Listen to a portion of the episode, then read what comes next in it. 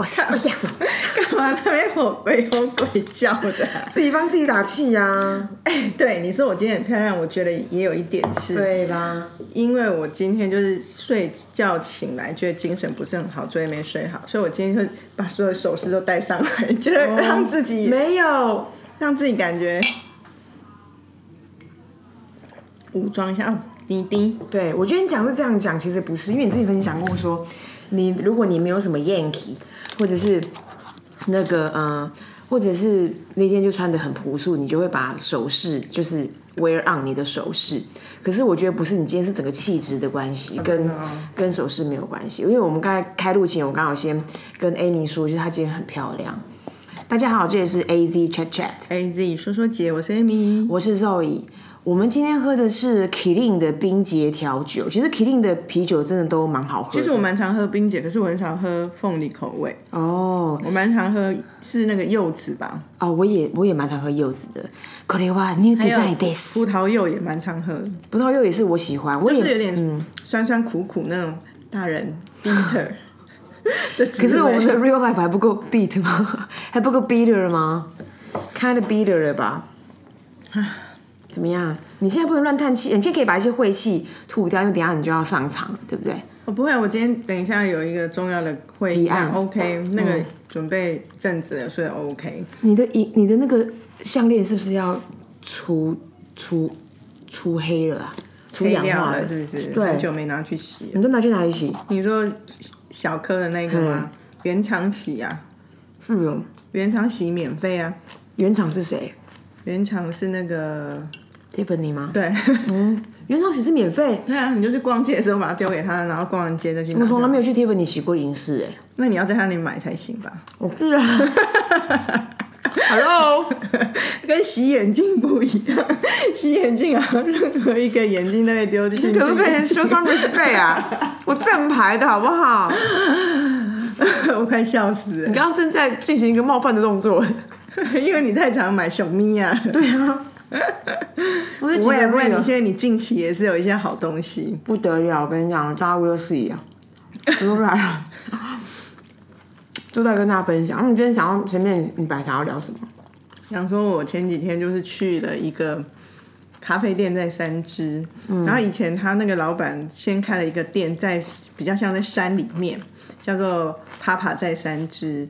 然后那个它是个完美店，可是老板很有意思，他其实也会理发，也会做精工，也会做木工。我好像知道哎、我以前就跟朋友去那边做精工，所以有做一个手环，就是在那边做。然后后来也常跟朋友一起去那边喝喝茶、喝咖啡。啊，老板都会限制人数，所以在那个帕帕在三支的地方人就会少少的。他如果兴致来，他会帮你拍照，他很蛮会拍照。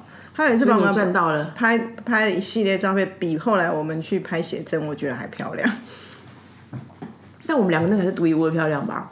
我们那不一样，我们那独一无二的漂亮是，我觉得我们在棚内可以拍出那样是很很厉害。可是那个帕拉在山，因为他那边的造景不会做作，很简单，可是人在那边开心、自然，空气还有他的狗，这整个就是一个很好的 combination，所以在那里就哇很开心，笑得很开怀这样。然后他心情好就帮大家拍照这样。然后我就去了几次，其实我跟老板不算熟，也不太认识，我也我心里觉得他不会认得我，可是我只是因为我一直有关注他，后来知道他在海边三只海边开了一家咖啡店，然后我一直想去，然后那天就去了。就一去，我在惊呆，它个好大，看它就像是一个大的王美店，可是咖啡一样好喝，甜点 OK，它就是有卖咖啡跟甜点，没有简餐。可是店很大，就是比较像大型的咖啡店在海边，可是景很美这样子，所以店还是很值得推荐。那个叫做我们在海边，那个店名对，另外一间它的店名就叫做哦我们在海边。然后我去就一进去的惊吓就是哦，太多完美了，大家在那边拍照拍的稀里哗啦的。那我一个人就是，哎，我觉得不会说你们在干嘛，我知道你们在干嘛，但是我就只是想来找个地方安安静静喝咖啡，看看功秀一下功课资料这样。然后我就找他们就帮我安排一个位置很好，就是面向海，然后我就是你一个人吗？我一个人，那面向海，然后一的那个位置这样。然后后来我就看到老板蛮忙进忙出的，然后我就感感触很深，因为我觉得在山里面那个小店的时候，他就很悠哉啊，很帅，很有自己的气味。然后到那里，我就觉得哇，他整个人就是他被网红牵制了，不是他被整个店牵制了，整个人就太忙碌这样。后来我要走时，他突然说跟我说：“哎，你来哦！”他竟然认得我。我说：“对啊。”他说：“你什么时候来的？”我说：“我大概一点多来的。”然后他说：“你怎么没跟我讲？然后请你喝个什么的？”然后我就：“哦，不用了。”然后我就说：“哦，我看你哦。”整个人都跟在山里面的不一样，他就叹一口气说：“对啊，不小心把店开太大。”然后我就觉得啊，以前呢都会觉得开咖啡店是梦想或干嘛，真的开一个成功的咖啡店的老板都那个仙气都不见了，他就很劳碌哎，好像是哎，很劳碌哎，但是我觉得他还是很研究，因为他还是很认真在营造他店里面的感觉，但是我会觉得说。两家店都推荐去了，因为三芝那边也没有太多厉害的店，可是这家咖啡店值得去。只是说你去，如果你在海边，如果你很讨厌一堆网红拍照，你可能还是有点胆波被送的。你知道那个长滨有一家叫巨大少年，我知道，我们有去啊。对，那你的有可能是听友啊，你们各位各位听友们好吗？然后呢，那个巨大少年那个老板也是很妙。那时候我们两个不去买咖啡，嗯，区区两个手送也是弄快十几二十分钟，很久。三四十分钟吧。然后他其实他每一次，而且他就是那种烘豆是要烘不烘的。然后他每一次他举，然后我之前就看他，因为我都好多都有发他的 Facebook。然后他就是很多感叹，比如说，比如说疫情又加重喽，礼拜四休假，然后什么人好多哦，礼拜二可能又要休假。然后就他超烦，他最近一直在感叹说，他觉得长滨人太多了。嗯，但是事实上我们去他店，他店根本没人。他的他的拥挤度的感受跟常人不一样吧？可是这个巨大少年真的很巨大哎！我知道啊，因为他就是很像那种你如果看那种童话故事，会有那种人没办法穿进一般人的鞋子，他就是那个人，他这个脚真的放放不进一般的鞋子。他就是真的像真实世界的季安跟其他人，季安就很大，那其他人就是正常比例这样。那我觉得他也是很可爱，然后也是他的咖啡，你喝起来怎么样？好喝啊，但是就是比较有个性的咖啡。嗯，它不是走那种主流路线的。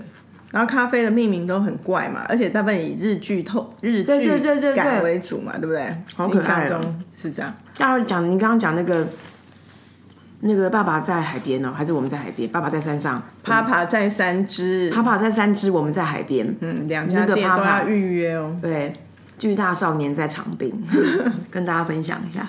对啊，所以。还是有梦最美啊，但是真的没有想象的那种现实感，跟想象总是有距离。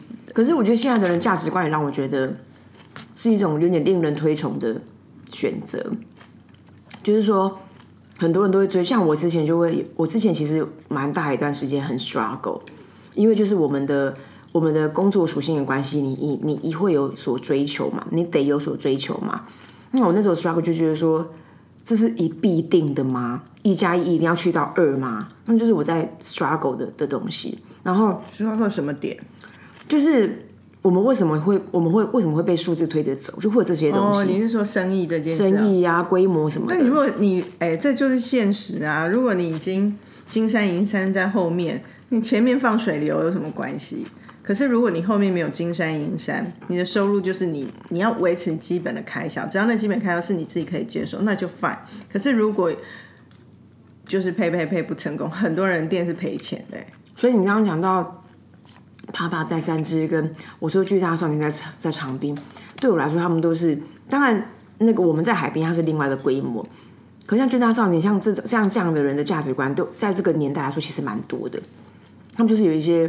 很很基本款的，然后也没有什么需求，因为想必他就是养猫嘛，可能可能也还没有所谓一般人的所谓家庭的需求。那我觉得那就是真的很多东西都不到需要那么高，那就好啦，你自己定义这件事情就好啦，就很棒啊。可是如果说像我们，像举例来讲，像我，我很难走回那样的一个阶段，因为再怎么样横竖，我就是已经有一个家庭了。那这小孩已经长到这个阶段，就是有一定的开销了。嗯，我很难说哦，所以我现在不要工作了，我去卖咖啡，而且一一个礼拜只卖两天。你改一天好看会怎样？如果开到两天跟开到一天，横竖也差不了多少，就是答应吧。对呀，我怎么可能？就是很现实啊。所以我觉得你刚刚这样讲真的是对，就每个人状况不同，所以那也为什么现在结婚人越来越少，生小孩人越来越少，因为你有这些，你就有很很多的其随之他来的，对啊，你一定要去思考的问题。嗯，呵，分享完毕。好，那我来聊一下，嗯，另外一个，嗯、想要探讨、想要了解、聊聊聊的一个题目。总而言之呢，就是鄙人在下我呢，就是最近其实就有一些自我探索的需求，嗯，然后我就于是乎我就开开启了我的心灵智商的课程。讲课程其实也也不是什么狗屁课程，就是心灵智商这样。那白话文就是去看心理医生啊，这样这样这样说。然后呢，我我为什么今天想要聊这题？因为我刚才刚刚看完，才刚看完就来跟咪咪会合这样。想要探讨这一题的原因，是因为我觉得我们在咨商的过程里面，因为像我另外同事人很 nice，他就知道说，哎，我好像有这个需求，嗯，然后他就在他他他本人也有一点这样的呃研究，所以他就丢了一一些 podcast 给我听，就是你要去看心理医生前的准备，还有你对心理医生的理解，跟你怎么去运用心理医生。那可以分享一下吗？好，那那个节目名称叫我我等一下看一下，或者是你分，你等一下可以讲，然后他分享的内容是什么？看心理医生前要干嘛？反正他会有一些有一些关有一些关键点吧啊，违章女生拉拉 land，然后就有一个是跟那找到一个呃心理医生赖玉清去被访谈，然后大概里面有几件事情嘛，比如说你还有一个炸鸡腿哦，耶、我要吃呱呱包了。对啊，恭喜你。比如说那个呃，你不要以为你一次就可以结束了，然后没有啊，这一定是长期啊，跟健身一样吧。对，但是我原本其实想要先体验看看，所以我本来是想要先单次。哦，但是我觉得是不是应该是你前面的 surfing 也是一样，找到你觉得适合的再固定吧。可能是对啊，所以不会是一次，也有可能一次就点看你跟这个人有没有缘分吧。对啊，然后再来就是说，再就是你要怎么去表达。他说，其实就像我们算命一样，你很多事情要问，可是你到了那个算命那边，那个那个算命先生、算命小姐前面，你会不知道你从哪边开始。所以先写好，所以对，你要先先润一下你要你要你要进行的内容，你要把它大纲化，你要三你要你要演大纲化。那请问，进入那个模式是，你就直接把你的问题或想聊的事情直接讲，还是他会来主控主导这一切来问？我觉得，所以我所以我们今天的题目其实是我们的职业病。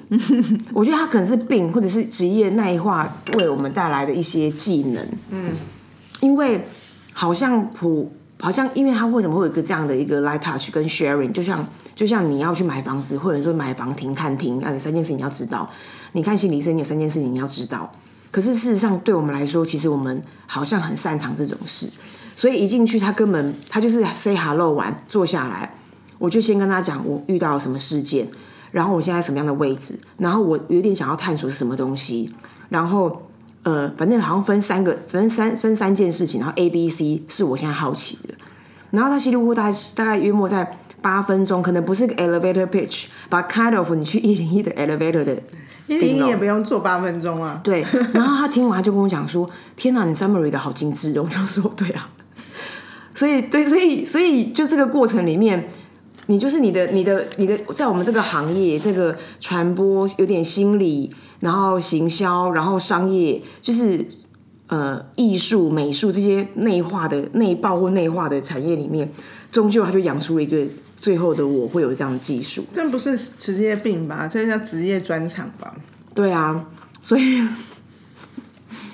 然后呢？所以我觉得有点有趣。然后，因为最妙就是说，我们虽然我并不是一个专业的 moderator，可是就是你也会知道你在很多场域你要 moderate 那个现场。所以我就一我就，然后我就同时我就在关注，然后我我在关照我自己的时候，我也在关注那个心理医生，我就看他在看什么，他把眼睛放在什么地方，然后好奇他他在意什么事，是时间吗还是什么？然后。在我们对话的时候，我也偷偷看我左下角有一个时钟，它那五十分钟就是一个钱嘛。然后看小小时钟，然后准备要滑入最后的八分钟的时候，我就赶快直接切要进去。我就跟他说：“哎，那我们这样聊，我们最后要去哪里？然后最后可以 deliver 什么？然后干嘛干嘛干嘛？就是他是压力很大？我觉得一定超 challenge 的。所以整个过程里面，整个过程里面。他在关照我，我在我在关我在关注他，而且我在观察他。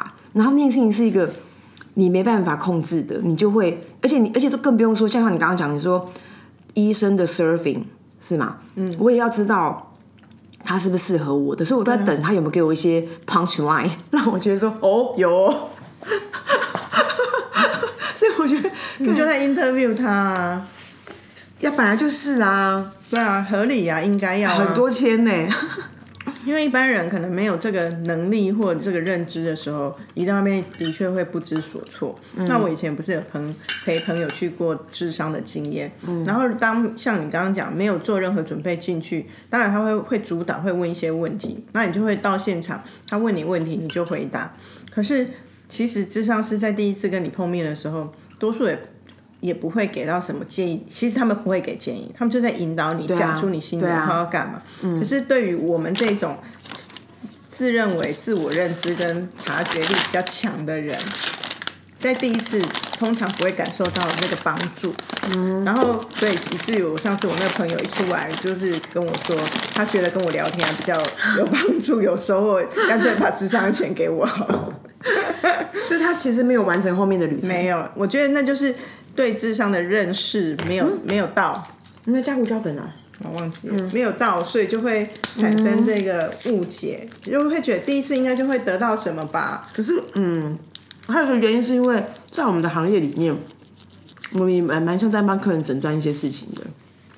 是没有错啊，然后我们的技能是，我们的技能或自我要求是蛮长，虽然我们不会第一时间给结论，但我们就会有一点探索，我们可能会抓重点，对可是那些人不太抓重点。嗯，像我以前有有过那种呃线上的，嗯，不算智商，他们叫做也算是 coach 类的东西，他们也是一样的事情啊。可是我觉得，如果这里要讲职业病，我就有一个职业病。我在跟那些人对话的时候，我超不专心，因为我一人分饰两角。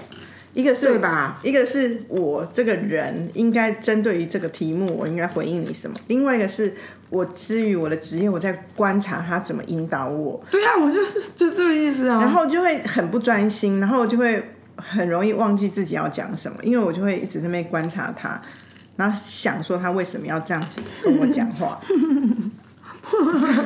很累哎。很累人，那就很不舒心，就好像我们去看电影，可是如果是这样讲起来，如果你以后是要花钱去，你是不是要先把自己的职业放一边呢、不然你这样不会有具体，就是很深刻的收获啊。你今天讲我嘞，对啊，我知道，所以我才会想要今天来聊这一题，因为我觉得里面我觉得拿捏，其实我是很吐露的，可是可是因为他的很很多反应，跟他会他会他会忍不住接，他会忍不住分享他的感觉的过程里面，嗯，的过程里面就让我觉得说，哦，就我们两个在我们两个在有点在跳恰恰这样。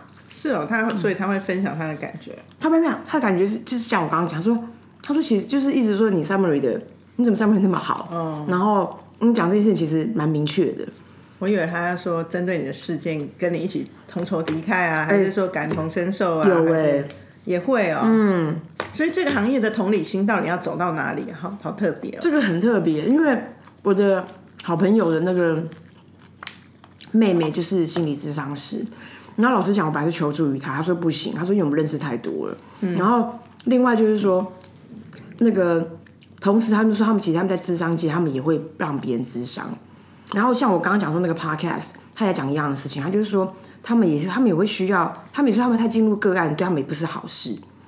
所以就是这些东西，其实，在他们自己的的的专业里面，也有要被专业的时候。嗯，我就觉得有点哭。一样啊，怎样？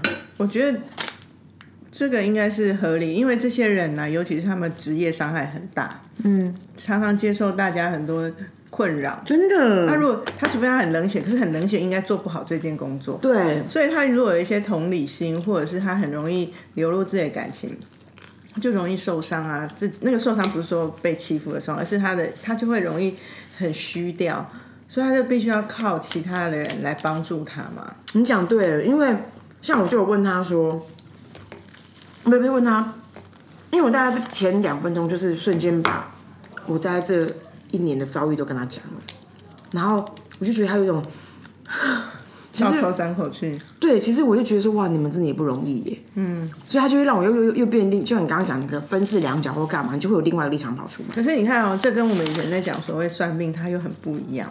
对啊，算命好像压力不是不是还是会有，可是我觉得算命有有所本，譬如它来自于命盘、星盘，告诉你说啊，所以这事情是怎么样，所以那个人怎么样，因为你遇到这些事情，你想想这家公司怎么样，好像都有一个原因可以来帮助大家找到一个矛头，对，矛头往哪里去，嗯，然后找到合理的解释。嗯，可是心理智商不是，他们就很像。我觉得我现在画面就像是他跟你坐在一艘小船上，你们两个就在那个湖里面荡啊荡的荡啊荡的，到底什么时候可以荡到岸边也不知道。对，其实是哎，可是这个过程呢，我我有在做这个的朋友，就会说，在这个过程里面，我说他们就会觉得自己得到力量，啊，那就是最好的结局了。所以也不是说真的给你的解方是什么，而是在这里你你你认识了自己，然后。获得一些力量，那你当然说现代人要认识自己有很多途径，你去参加什么什么盖洛普啊，也是认识自己啊。你任何什么黑幼龙啊，反正一堆都是认识自己，哎呀，就找到自己，认识更好的你。对啊，为什么会聊这个好硬派的？因为我觉得很多啊，这种东西太多了啊，有些人也不需要，有些人就是透过自己消化，很多时候他也是可以探索。那就是找到一个好的方法就好了。嗯，你刚刚讲那个小船那件事情，我很有感觉。嗯，因为你知道吗？因为他就是，就是我刚不是说，我看最后八分钟，那我就先稍微又再多吐了一个东西，然后我就觉得我要 close 了嘛，因为后面就是会超时嘛。然后呢，然后所以他就开始，他就接着我的这个 closure，他就开始讲他怎么收费。然后我们可以怎么开始我们的 routine？大概在一定是这样。然后他就说，然后他就说哦什么什么干嘛？然后我我就问他说，那我我就我不晓得他是怎么去他们一 run 怎么 run 嘛？所以我就问他说，哎，那我们有机会是每一个礼拜一次，然后先一个月，因为我就不晓得会走到哪里。然后他就然后他就跟我讲说，其实对他们来说，如果今天我们约定好了一个，比如一年，我们咨询一年都是很短期的。事实上。事实上，在这个过程里面，他其实是没有终点的。但他可能当然先撇把钱撇开，他说不管是探索是 whatever 诸如此类，他在讲这件事情。所以意思是说，一年都算短的。嗯嗯。天哪，这跟我认知不一样。其实我觉得，呃，我觉得我这样讲也是自我检讨，就是说我们太把它像在功能化解决问题，所以就会觉得我就是现在解决这个问题。对。可是你们要想的是，你身体。这个人这个心，已经三四十年养成这样，怎么可能短短一年就改变什么？You got a point，所以他就这个意思。然后说，他就说，但是他就给我一个，你知道吗？他他给我了我这个建议是，overall 里面我就觉得天哪，好温柔哦。他说，第一，他说你不用跟我约定时间，我们就是先讲好下个礼拜什么时候来。然后二就是说，可是如果你觉得你好了或干嘛，就你好不是这种你身体好是心里好，是哎好先这样或没有帮助，你跟我讲一声就好了。那你知道我觉得这个温柔是什么吗？它里面没有约定，它没有商业之间。想走就走，我觉得很棒。这个蛮好，这个很舒服，这很舒服。可是我现在突然跳想，我周围去做这些心理智商的朋友们啊，我我我只是我不知道他们走到终点，还是中间，还是还在前面。总之，我现在只是脑中迅速回想这些人图像，我觉得有两两种状况。就是有一种人做完，整个人很明朗，嗯，他就整个心都开了，嗯，这是一种，那我觉得很棒。可是我必须说，有少部分人，我觉得他们看完以后变得好自私哦。真的假的？嗯，因为他们很关照自己啊，就会觉得啊，我就这样，或我不知道他还是还没走走出来，还是在过程的哪里。可是我真的有看到某些人去看的过程中，他去发现一些问题，或者探索自己，然后。很过度的关照自己的结果，就是我就客观的旁观者来看，我觉得他们变好自私。我不知道这是我的偏见还是什么。我觉得引发另外问题是体贴是必须的嘛？嗯，因为我们两个聊过一件事情是就，是好像讲说话的艺术吧？你就跟我讲说，其实你觉得其实不是为了追求自己说话的艺术，而是在这个过跟人们交往的过程里面给别人一种体贴。我觉得那件事情是对我来说是很有。很有意义，跟很有一个有个情操的，所以可是换句话说，他的体贴不是必须的、啊，他是一个选择啊。啊他们就选择 man 林北 man 体贴啊。我要介绍几个这样的人士。但是我说明朗那也是是居多数啦，我觉得那是好的。